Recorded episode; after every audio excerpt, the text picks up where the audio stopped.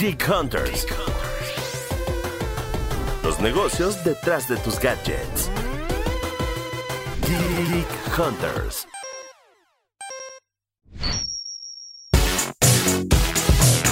Bienvenidos una vez más a Geek Hunters, el podcast de tecnología de Grupo Expansión. Y bueno, en esta ocasión tenemos un episodio especial. Eh, vamos a tener una serie de sorpresas en esta nueva temporada y parte de estas nuevas sorpresas es que vamos a tratar de tener más café Geek Hunters y este es uno de los cafés Geek Hunters que vamos a tener para iniciar el 2021 y para que podamos empezar a platicar más de tecnología, de la aplicación que tenemos de ella y de todo lo que está cambiando eh, en cuanto a las vidas, en cuanto a la sociedad y en cuanto a la economía. Para poder platicar del tema está conmigo Joseph García, es el gerente de capacitación y educación para América Latina y México de Starkey y Starkey Primero que es, bueno, es una empresa que se dedica a hacer tecnología enfocada a aparatos auditivos, pero que más allá de, hacer eh, esta tecnología, lo, que está buscando es mejorar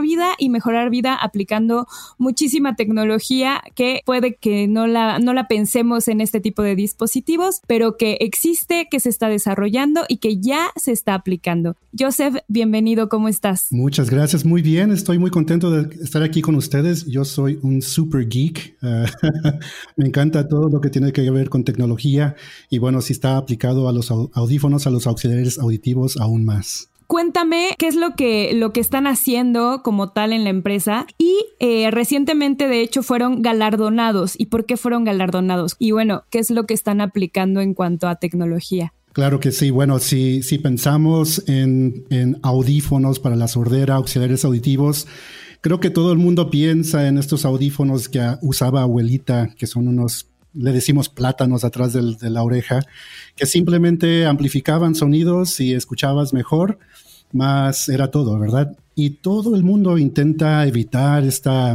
e, e, esta, este, este viaje final hacia usar audífonos cuando hay una pérdida auditiva. Pero Starkey Hearing Technologies, junto con, este, con la tecnología que hemos desarrollado, que se llama Levio AI, y la AI significa Artificial Intelligence o la inteligencia artificial, es usar la inteligencia artificial para que los audífonos sean mucho, mucho más que solamente unos amplificadores de, del habla o de sonido, sino que podemos a través de la inteligencia artificial agregar características que nunca se han visto en este tipo de dispositivo.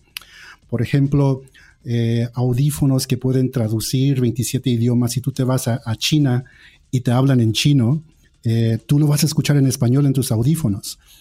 audífonos que se conectan con Alexa, eh, le dices tú a tus audífonos, enciende las luces, apagas las luces, prende mi, coche, prende este, la cafetera, que haga estas cosas sin que tú tengas que presionar algún botón y nada de esto.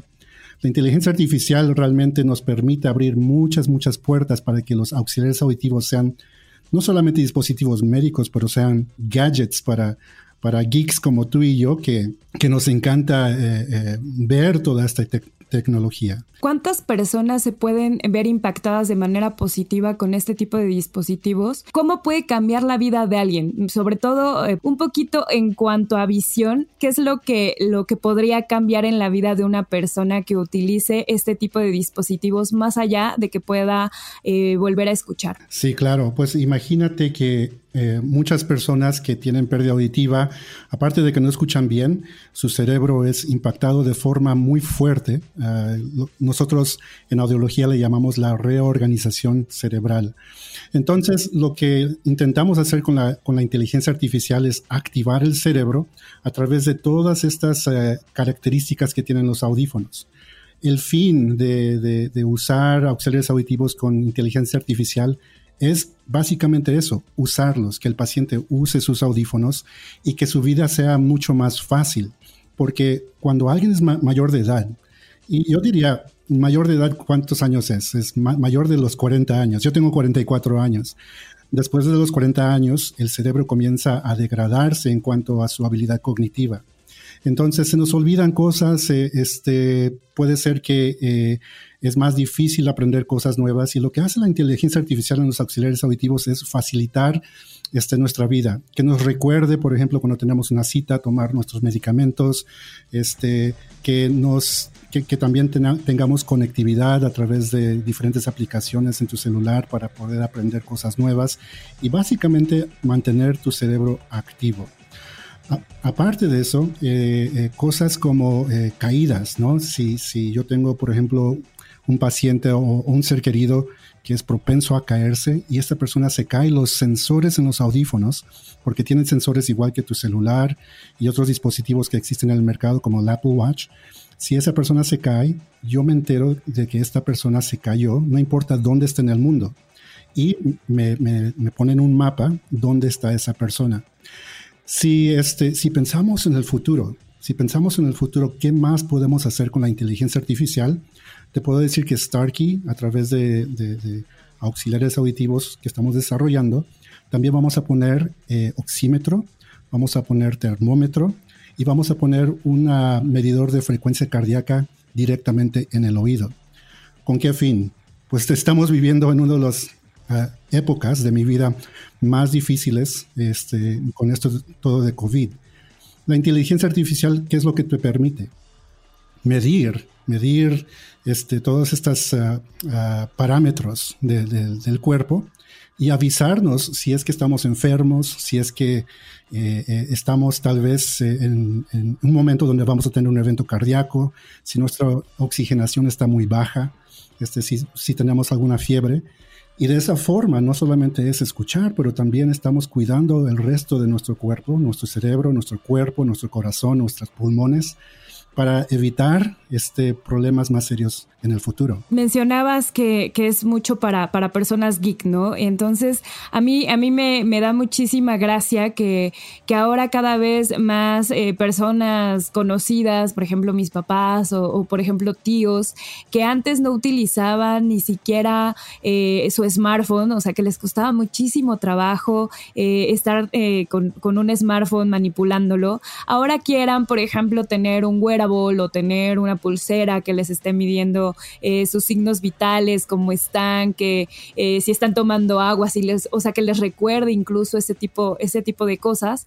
Pero en el futuro, ¿cómo ves este tipo de aplicaciones? ¿Cómo lo ves en el futuro cercano? ¿Quiénes van a ser los más geek? ¿O quiénes van a ser los que estén utilizando este tipo de dispositivos para los próximos años? Yo creo que en esta década, esta década, ya que, por ejemplo, mis padres tienen 67 y 65 años, son super geek. Mi papá tiene dos celulares, no sé por qué, pero igual tiene su Apple Watch, mi mamá tiene su Samsung uh, Watch también. Y, son personas que les encanta la tecnología. Estos baby boomers que nacieron en los 50s, que en los 60s y los 70s eran muy rebeldes, eran personas que les encantaba la tecnología, o les encanta la tecnología, les encantaba este rock and roll y otras cosas divertidas. Este, hoy en día están usando esta tecnología. Pero más que nada, creo que las personas que, tienen más o menos mi edad, cuarenta y tantos años, y definitivamente los que tienen 30 años y, todos los que nacieron con el celular en la mano o una pantalla táctil al alcance del dedo, son personas que le van a sacar mucha, mucha, este, mucha um, ventaja a esta tecnología. Pero te puedo decir también que esta tecnología va a ser mucho más para, no solamente para personas con pérdida auditiva, sino que tú y yo, todas las personas por todo el mundo, van a usar esta tecnología en sus oídos. ¿Por qué? Porque se va a acoplar, por ejemplo, con unos lentes inteligentes. Y entonces, por ejemplo, tú estás en una fiesta y eh, conoces a una persona nueva y mientras se va acercando hacia ti, pues ya se hizo el escaneo de la cara, este, se fue a una base de datos porque todos hemos hecho selfies y lo hemos subido a los medios sociales sacar esa información y te dice en tus audífonos, ah, este es Joseph García, es un doctor en audiología, tiene 44 años, vive en, la Ciudad de México, etcétera, etcétera, etcétera. Entonces, no solamente la importancia de este tipo de, auxiliar auditivo, que en este momento es para personas con pérdida auditiva, que, que presta muchos beneficios, después, en este formato, va a ser para todo el mundo, que va a interactuar con todos los dispositivos que tienes a tu alrededor. Y no van a ser como los AirPods, porque la verdad los AirPods de Apple, aunque son muy cool y, son gadgets, um, ¿Cuánto dura la, batería? Dura muy poquito, ¿sí? Y además no son tan estéticos. Yo, yo, yo tengo y no me siento bien usándolos, pero los auxiliares auditivos hoy en día son tan chiquitos y son tan bonitos eh, que quedan atrás del oído y son súper discretos y la batería dura 25 o 30 horas. Eh, pues eh, realmente ese va a ser el formato que vamos a usar en el pronto futuro. Y ahí me, me, llama la atención porque justo hace, hace poco tuvimos un podcast en el que hablábamos como de las mejoras que puede traer al cuerpo la tecnología. Vemos un mercado cada vez donde hay más datos, donde hay más inteligencia artificial aplicada a wearables, pero ¿hasta dónde va a ser correcto y qué es lo que está pasando bioéticamente hablando? Pues yo creo que, que todos tenemos el derecho de saber qué está pasando con nuestro cuerpo. Claro que todo esto tiene que estar bajo la vigilancia de médicos de, científicos, y que eh, definitivamente um, creo que el ser humano necesita tener este acceso, porque vaya, si yo, si yo me encuentro enfermo, pero no lo sé, como ha sido con muchas enfermedades, ¿no? Diabetes, etcétera, etcétera. Y tienes una forma de, prevenirlo o saberlo justo a tiempo para hacer algo al respecto. Creo que eso es algo muy ventajoso para el ser humano. Sé que la bioética va a ser un tema por mucho tiempo porque um, yo estaba viendo una, una entrevista con el doctor este, Machi Okaku, que es un, este, un, uh, físico, que estaba, que estaba hablando que va a haber este, excusados que cuando tú vayas a, a, ser el número uno, este, lo va a este, analizar y te puede decir qué está pasando con, con, tu cuerpo, si tienes un problema metabólico, si, muchas, muchas cosas, ¿no? Eh, eh, y creo que los ah, auxiliares auditivos, eh, que pronto se van a volver en, simplemente auditivos en general para todo el mundo, es, es, son muy buenos porque puedes recolectar toda esta información a nivel del oído y no tienes que este, usar algo en la muñeca o, o, ponerte otros sensores, sino que todos los sensores los puedes tener al nivel de, eh, del oído como este, los audífonos Livio ahí que tenemos ahora. Muy bien. Y ya ahora un poco ya para finalizar la, entrevista, eh, me gustaría que eh, me platicaras, vamos, tu perspectiva en cuanto el uso de, de, este tipo de dispositivos, pero en el acceso a ver la data. Casi todos los dispositivos necesitas una aplicación o necesitas de un smartphone para que puedas estar viendo y verificando todos los datos que están recopilando, por ejemplo, avances este, cómo están tus récords de, distintas, eh, tal vez rutinas que llegues a tener si tienes un smartwatch. Entonces, en este sentido, también de qué forma van, a poder empezar a utilizarse tal vez estos dispositivos por personas que son más, eh, tienen problemas de, visión o que eh, les cuesta trabajo, por ejemplo, estar interactuando con un teléfono, pero que quieren seguir conociendo sus datos. Un poquito, ¿crees que exista también innovación en este sentido? O qué es lo que vamos a ver en el futuro en cuanto a poder verificar todo lo que están recopilando? Me encanta esta pregunta, me encanta esta pregunta porque ahí sí me sale el, geek que está dentro de mí. Yo pienso que en el pronto futuro, estoy hablando de tal vez 10, 15, tal vez 20 años, eh, nos vamos a estar o nuestros hijos o nuestros nietos nos van a preguntar, oye, ¿y qué era eso que tenías en la mano todo el tiempo? Que es el celular. Creo que en cierto momento el celular eh, va a pasar a ser eh, un dispositivo del pasado, como ha pasado con, mucha tecnología durante las décadas. Lo que estamos mirando, lo que estamos envisionando es eh, la, nube, que la, nube que conocemos el día de hoy. Pero ¿cuál es el problema con la nube? Es que necesitas tener una conexión a través de un celular para acceder a la nube. Pero hemos escuchado que Elon Musk, a través de su empresa, está poniendo una red alrededor del mundo este, para que todo el mundo tenga acceso al Internet, ¿no?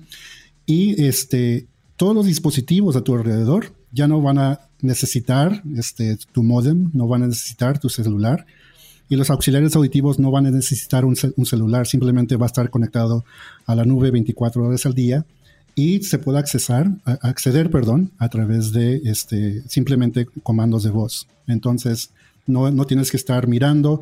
Si tienes este, en el futuro tener estos lentes inteligentes, pues ahí te va a poner toda la información al alcance de tus ojos sin tener que estar manipulando este, un celular. Justo, tú nunca tuviste miedo, vamos, de estar desarrollando esta tecnología y que de repente digas, no sé, eh, en lugar de que esté traduciendo el, idioma de forma correcta, desconfiar un poquito de la inteligencia artificial que, tiene aplicada o, nunca, nunca te sucedió. Siempre has sido un fiel creyente de que lo que está bien hecho en cuanto a inteligencia artificial te va a funcionar. Yo creo que, yo creo, es muy buena pregunta. Yo creo que en cuanto a la inteligencia artificial, es como tener a un hijo, ¿no? Hay que enseñarle bien, hay que enseñarle el, qué es lo correcto, hay que asegurar que sea ético.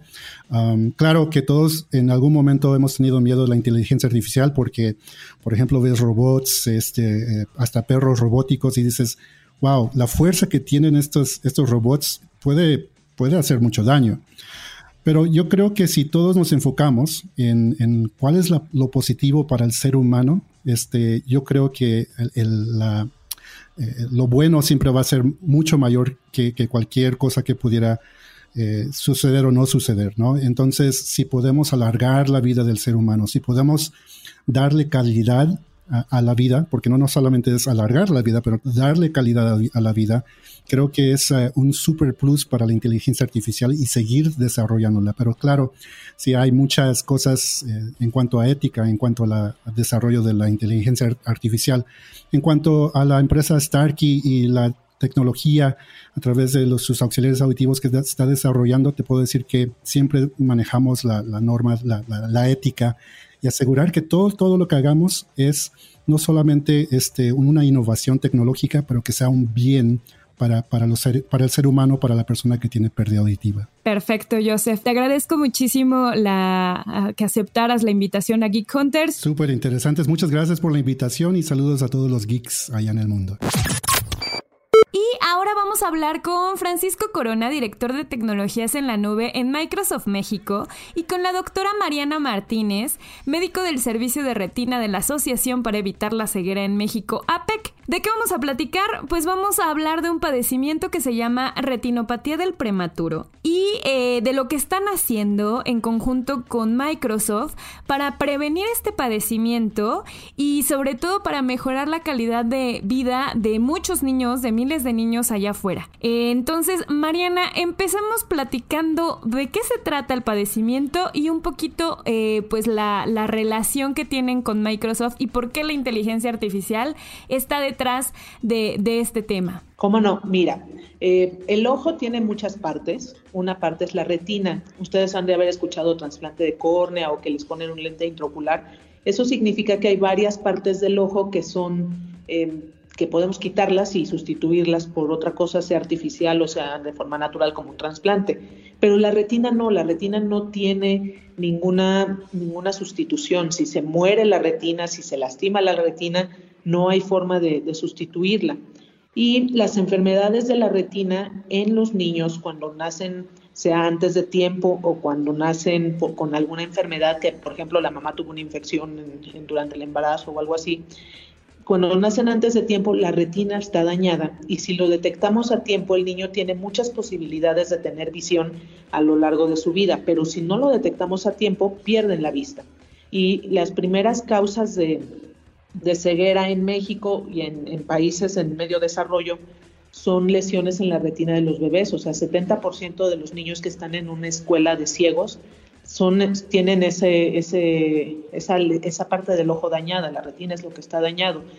Es decir, que si nosotros podemos detectarlos a tiempo, vamos a disminuir en gran medida la, la ceguera en, en, este país porque además es algo, no solamente que, el niño va a tener la deficiencia, sino es un, costo altísimo para la familia y es un costo altísimo para la sociedad, o sea, es dinero que se tiene que destinar a programas para discapacidad, siendo que eso no debió pasar, o sea, 70% de los que son ciegos no debieron ser ciegos. Entonces, esto es lo que nosotros estamos pretendiendo eh, disminuir con, un con el programa con el que estamos trabajando con Microsoft. Eh, y bueno, Mariana, ¿qué es lo que, lo que sucede? O sea, ya, ya hablabas como de la problemática, pero en cuanto a porcentaje eh, de prevención, vamos, de tiempo que, que se gana con este tipo de tecnología, ¿cuál es el porcentaje que se tiene y cuáles son los beneficios de, de estar usando la tecnología de Microsoft en esta, en esta aplicación en cuanto a tiempo? Pues mira, la cosa con, revisar a los niños es que uno tiene que revisar a todos los niños que nacen en este país y no hay suficientes oftalmólogos entrenados para poder ver a, la gran cantidad de niños que tenemos, no solamente prematuros, sino en general de, todos los niños que nacen, en específico los que nacen antes de tiempo, que son los que tienen más riesgo de perder la visión. Entonces, al nosotros no tener la cantidad de médicos suficientes para hacer el trabajo, la tecnología nos abre una puerta inmensa para poder hacer una fotografía del ojo a través de una lente especial, que es una lente que es, accesible económicamente, y un teléfono celular para tomar la fotografía y subirla a esta plataforma y la plataforma te puede decir qué niño requiere una revisión médica y qué niño puede está libre de, algún tipo de enfermedad. Entonces, eh, esto es lo que, lo que puede incidir en la disminución de ceguera en medio desarrollo, en países de medio desarrollo, no solo en México, es una cosa que está planeado para, para extenderse a otros lados. Y el, pues, no es tanto el tiempo, sino los recursos, tanto humanos como monetarios, porque también es muy caro tener eh, oftalmólogos en, en, las terapias intensivas. No hay suficientes, no hay suficientes que estén entrenados y además es caro tener una persona que esté en la terapia.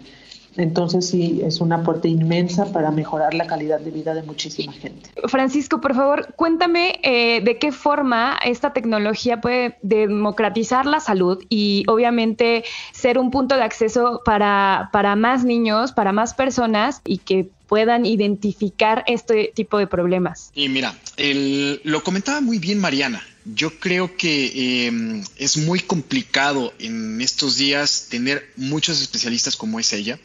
Eh, también acceder a recursos que no necesariamente eh, tenemos en los hospitales porque son muy caros y pues obviamente es que por eso este padecimiento es sumamente complicado.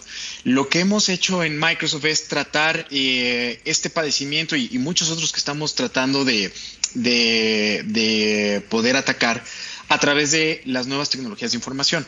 Ustedes han escuchado el término de inteligencia artificial eh, en los últimos meses, ¿no?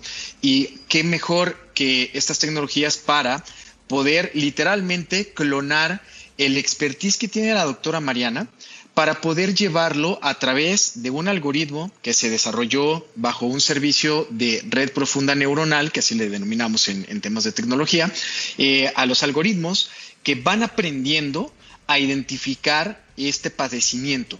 Una vez que ya tenemos esto en nuestra plataforma, en como está en la nube, tú puedes eh, a partir de, por ejemplo, un dispositivo celular, conectarte y bajar este algoritmo a tu dispositivo para con eh, una lupa o algo que tengas a la mano, puedas desde cualquier parte del mundo poder eh, tener eh, un, doctor en tu mano, literalmente, con la experiencia que, tiene la doctora Mariana, y pues con esto hacer, eh, obviamente, una detección rápida, eh, una atención rápida y evitar estos incidentes y que al final, pues, un bebé quede ciego, ¿no? Entonces, lo que estamos haciendo es democratizar, como tú bien lo comentabas, Indira, a través de los temas de inteligencia artificial, la salud, la inclusión y pues obviamente con esto mejorar la calidad de vida de muchísimos bebés y también obviamente reducir costos dramáticamente tanto para los hospitales como para eh, todos los, países que tienen esta problemática. Entonces literalmente lo que hemos estado utilizando son los servicios de nube en Microsoft, que son Microsoft Azure, con eh, servicios de inteligencia artificial y con esto estamos logrando eh, grandes avances. Eh, más o menos cuántas, o sea, ahorita tienen este programa, tienen programas similares en, en, Microsoft eh, donde estén trabajando haciendo un despliegue de inteligencia artificial o es eh, único este programa en México? Esa es una gran pregunta. Tenemos muchísimos programas, no nada más para la parte de salud, tenemos para la parte de educación, tenemos eh, también, eh, no nada más en educación para alumnos, también para maestros, ¿no?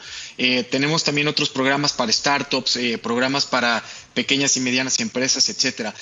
a principios de este año, en febrero, y lanzamos una iniciativa a través de nuestro director general, Enrique Pérez Llera, junto con otros ejecutivos de la compañía eh, y se, se, lanzó una iniciativa que se llama Innovar por México. Esta iniciativa contempla un poco lo que estamos comentando ahorita, Arendira, ¿no? no nada más la parte de, de, salud, sino también la parte de educación y poder apoyar startups, a pymes, etcétera. De hecho, Microsoft va a hacer, eh, bueno, está haciendo una inversión para poder crear un centro de datos de las características que tenemos en todos los centros de datos a nivel mundial para tenerlo en México. Y este programa involucra también estos eh, escenarios que estamos platicando ahorita, de educación, de salud, eh, para pequeñas y medianas empresas, etcétera. Entonces es algo que se está haciendo a nivel, eh, digamos, para todas las verticales y tratar de, mm, de llegar a todos los espacios y a todos los, los escenarios que podamos llegar a, a través de ese tipo de inversiones. Perfecto. Ahora, eh, Mariana, me gustaría conocer la experiencia que has tenido con, con el programa. Eh, ¿Qué tuviste, vamos, que, hacer para poder eh, entrar y conocer un poquito más de, de esta tecnología? Y al ser una especialista que además puedes coachar a, a, otros médicos que, que, sean oftalmólogos y que estén especializándose en este tema, ha sido más sencillo, obviamente, enseñarles a, a usar este, este tipo de programas o, o cómo vamos, se trabaja esto en sitio? Bueno, el trabajo es inmenso porque para que el programa aprenda a ver algo que es orgánico, que, que, cada paciente es diferente, como las huellas digitales, por ejemplo, hay que subir miles de fotos. Y subir miles de fotos significa revisar miles de pacientes. Entonces, no soy yo sola, es un equipo de médicos, estamos unos en México, otros en Colombia y otros en, en Argentina, donde nos dimos a la tarea de ver miles de niños, tomarles fotografías para subirlo con diferentes cámaras. La cámara es algo importante porque hay, hay otros programas de inteligencia artificial, de hecho yo soy parte de un, un, un grupo muy grande de, que están haciendo inteligencia artificial que se llama IROP, pero todos estos programas están muy enfocados al uso de una cámara que es la cámara estandarizada que se llama RedCam y la RedCam es carísima. En números en México serían más o menos dos millones de pesos por cada cámara. Pues no hay hospital que pueda pagar dos millones de pesos por una cámara que saca fotografías de, del ojo. Entonces lo que hicimos fue tomar muchas fotos con cosas que son más accesibles, ejemplo el teléfono celular o cámaras más económicas y esto es lo que se subió. Entonces va a ser el primer programa en donde se tiene acceso a imágenes, o sea, que te lea la imagen el programa tomado con cualquier cámara. O sea, yo puedo tomarla, incluida la RedCam, tomar la foto con cualquier cámara, subirla y, y, el programa me va a decir si ese niño está enfermo. Entonces, ese, eso fue el trabajo que hay detrás, es enorme. Son muchos meses de estar viendo pacientes, fotografiando pacientes y, y seleccionando las fotos entre, porque igual el, el, programa tiene que aprender a ver las fotos que no sirven tampoco, ¿no? La que tiene mala calidad de imagen o que tiene mucho artefacto. Entonces el programa sí está alimentado con muchísimo trabajo de mucha gente, de muchos hospitales. Y una vez que se puede hacer, entonces lo que, lo que el programa está haciendo es identificarnos quién está enfermo y quién no. No que enfermedades, sino nada más que esto es normal y esto no es normal y se tiene que ir al médico. Y una vez que lo identifica, nosotros podemos saber los números de cuántos este, se está funcionando y por ejemplo, ahorita tiene más de casi el 90% de asertividad. ¿Eso qué significa? Que es mejor que un humano. O sea, si yo a un oftalmólogo que no tiene un entrenamiento de mucho tiempo viendo niños, eh, lo pongo a competir contra el programa, el programa es mejor, porque el humano tiene muchos más errores diagnósticos que el programa. Y eso es algo que, que nos disminuye también el, el, riesgo de enviar un paciente a, a su casa y que estaba enfermo y, y, y, y, lo contrario, ¿no? También que, que, le digan está enfermo y no lo tiene, que es el mejor de los casos, ¿no? Un error un falso positivo es mejor que un falso negativo. De acuerdo. Ahora, un poco, eh, cuéntame de este trabajo interdisciplinario que estás haciendo con, con médicos de otros países y eh, en cuanto a la muestra, ¿qué tanto tiempo les ha estado costando eh, el hecho de recopilar las imágenes e incluso eh, qué tanta disposición hay de parte de los, de los pacientes, vamos, para, para la aplicación también de este estudio? Supongo que es positiva, pero, pero un poco cuéntame ya el trabajo de campo cómo, cómo está haciendo? Bueno, nosotros tenemos que ir a las terapias intensivas a revisar a los niños y todos ya lo hacemos con, con cámaras porque son programas que ya están establecidos en los hospitales a donde vamos, los que están en Colombia, los que están en Argentina o nosotros, ya son programas como muy establecidos. No es de que busquemos una terapia nueva o algo así.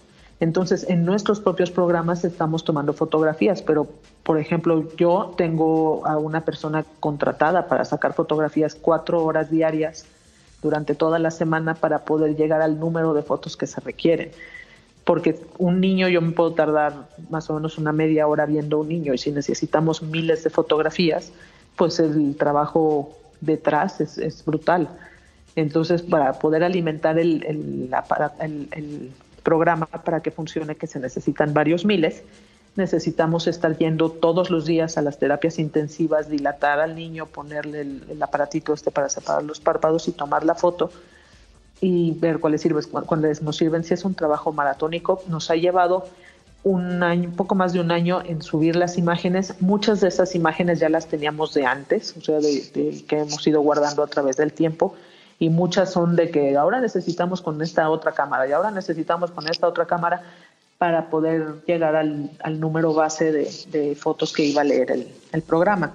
Entonces sí es un trabajo enorme de muchísimas horas detrás, mucho trabajo humano detrás para poder alimentar el programa y que el programa tenga buena asertividad.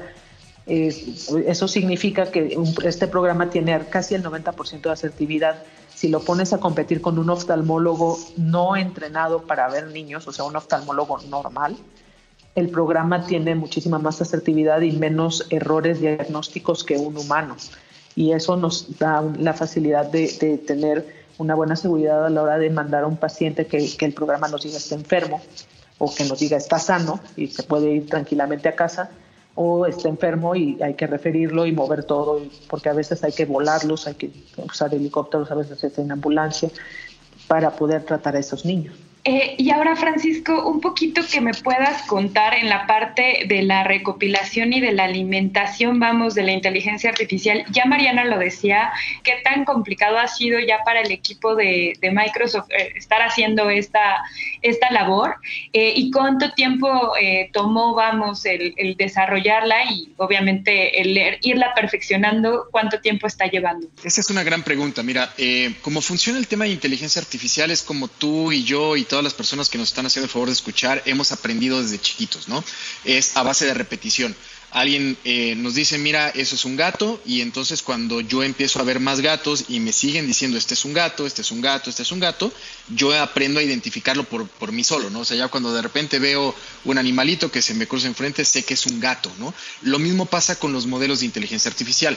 Por eso cuando Mariana comentaba que eh, ha sido una labor titánica, el poder juntar muchísimas de las imágenes y después etiquetarlas, porque obviamente no es nada más tener la imagen, tenemos que tener la imagen, etiquetar y decir, mira, esta es una imagen eh, con un ojo sano por estas características, esta es una imagen con un ojo no sano por estas características, y una vez que empezamos a etiquetar y tenemos todo, lo subimos a los servicios de la nube en la parte de almacenamiento y después empezamos a entrenar este algoritmo, como lo comentábamos, a través de diferentes servicios de, inteligencia artificial, con machine learning y a través de redes neuronales profundas, para que cuando después veamos una fotografía, el servicio, en este caso el modelo de inteligencia artificial, pueda decirte el diagnóstico. Oye, pues mira, estoy viendo eh, hoy eh, una fotografía y con base en toda la imagenología que me diste y con las etiquetas que se hicieron, puedo decir que este ojo eh, es sano, ¿no?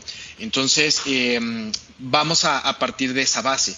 Después, ¿cómo seguimos alimentando? Porque ese es un, punto importante. Oye, ya alimentamos, pero más adelante, ¿cómo se sigue eh, alimentando este algoritmo? Y eso es a través también incluso de todas las personas que en algún momento ya estén utilizando el servicio.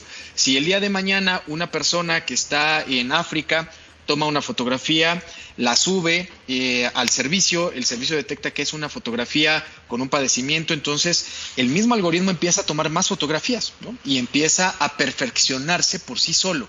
Entonces, eh, eh, la, la, tarea titánica, como ya la comentaba Mariana, es en primera instancia tener muchas imágenes, porque entre más imágenes tengamos, vamos a tener un modelo de inteligencia artificial más exacto. Obviamente, si yo nada más lo entreno con 4, 5, 100 fotografías, el modelo sí te va a poder predecir, pero con un nivel de falla muy alto. Eh, aquí, caso contrario, afortunadamente hemos tenido una gran colaboración de la doctora y de un equipo, como ella ya lo mencionó, interdisciplinario a nivel Latinoamérica, y eso nos ha permitido tener... Eh, un modelo bastante entrenado para poder salir ya a, nivel productivo y obviamente se va a seguir eh, eficientando. ¿Cuánto tiempo llevamos en el proyecto? Llevamos alrededor de un año y dos meses, un año y tres meses. Eh, esto se logra también gracias a, científicos de datos. Eh, quiero hacer eh, mención en este podcast de, si bien Microsoft está trabajando en este proyecto súper loable a través de nuestro equipo de filantropía y de, y de Innovar por México, tenemos un equipo de científicos de datos que son Business Data Evolution. Eh, hablé con el director general, que es Carlos Serafín, eh, le hablamos de este proyecto y él muy amablemente eh, donó horas de sus científicos de datos, de dos de los mejores que tienen en su equipo, y pues gracias a ellos es que se ha podido hacer esto también, Obviamente modelar estos estas imágenes eh, ha sido lo, complicado, ¿no? Eh, se puede tener un, entrenamiento de más o menos tres, cuatro meses, repito, todo depende mucho también del número de imágenes, y pues bueno, en total el proyecto debe llevar por ahí de un año y dos meses, un año, tres meses más o menos. ¿Qué es lo que sigue, no? O sea, ¿cuál es, cuál es el, el siguiente paso? Eh, y cuáles son las expectativas para, para que se pueda seguir desarrollando esto y que además se empiece a volver pues cada vez más multidisciplinario y se pueda agregar también otros padecimientos que ahora pues pueden tener mejor eh, calidad de vida. Lo que sigue es eh, usarla, entonces, para usarla tenemos que alimentarla con imágenes, pero ya no tomadas por los que nos dedicamos a esto, sino entrenar a enfermeras o pediatras que estén dentro de las terapias intensivas con eh, sus teléfonos celulares y lentes especiales. Estos lentes ya conseguí yo una donación de unos pocos, pero estos nos sirven para prototipo y, una vez que podamos enseñarles cómo usarla y a subir las imágenes, que es ya prácticamente la prueba de fuego, si todo esto funciona como creemos que va a funcionar, entonces ahora sí vamos a tener que hacer campañas enormes para poder eh, enseñar a usar teléfonos celulares con lentes o cámaras específicas para ojo y poder eh, eh, ampliar el programa para, para poder hacer detección sin que pase por un oftalmólogo, o sea, ahorrándote todo el, todo el trabajo de, llevar un oftalmólogo y todo el dinero que significaría tener un especialista en esa área. Entonces, ahorita ya tenemos los, los lentes para empezar el prototipo de eh, hacer imágenes por, por personas que no sean oftalmólogos y yo creo que eso va a ponerse muy interesante, va a estar, va a estar eh, padre porque podríamos eh, ver la forma de hacer eh, salud pública y salud preventiva en una escala que no se ha hecho nunca. Seguramente sí. Y bueno, ahora por parte de Francisco, eh, ¿cuáles son, vamos, los, los planes a seguir eh, en, el programa, que es parte de, Innovar México, si no, si no me equivoco? ¿Cuáles son los siguientes pasos para de parte de Microsoft? Correcto. El, como ya lo comentaba eh, la doctora Mariana, no es seguir empujando esto. ya estamos listos literalmente para seguir con los pasos que ya se describieron y obviamente para poder eh, llevar esto no nada más aquí en México, sino también a nivel regional. Eh, este tema lo hemos platicado con muchos de nuestros ejecutivos de Latinoamérica, están sumamente contentos con, con los resultados que tenemos al día de hoy, eh, muy esperanzados de que esto también se pueda llevar incluso a otras latitudes. Y pues obviamente tecnológicamente hablando Microsoft va a seguir apoyando este proyecto.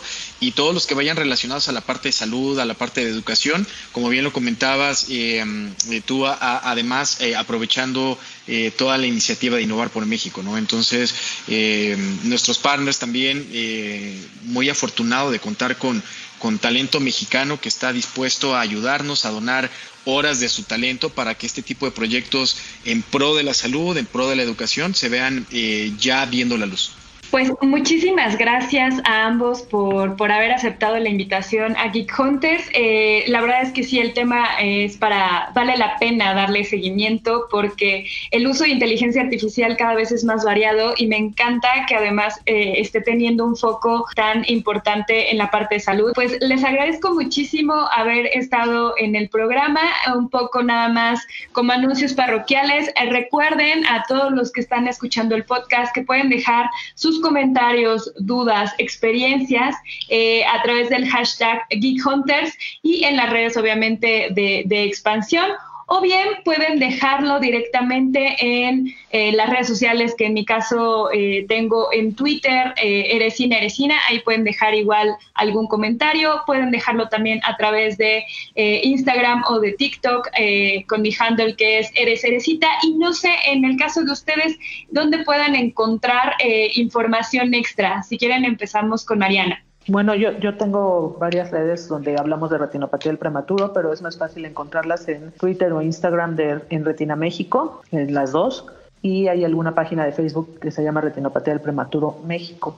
Y también el 2020, el 2020 era para oftalmología, era el, año en que la OMS tenía que eh, haber reducido la ceguera eh, por enfermedades tratables, era nuestra meta desde hace muchos años y el 2020 pues se nos estropeó un poquito pero eh, este programa afortunadamente este, nació en este año y yo creo que tiene un buen futuro, así que no es una pérdida total el 2020 para oftalmología.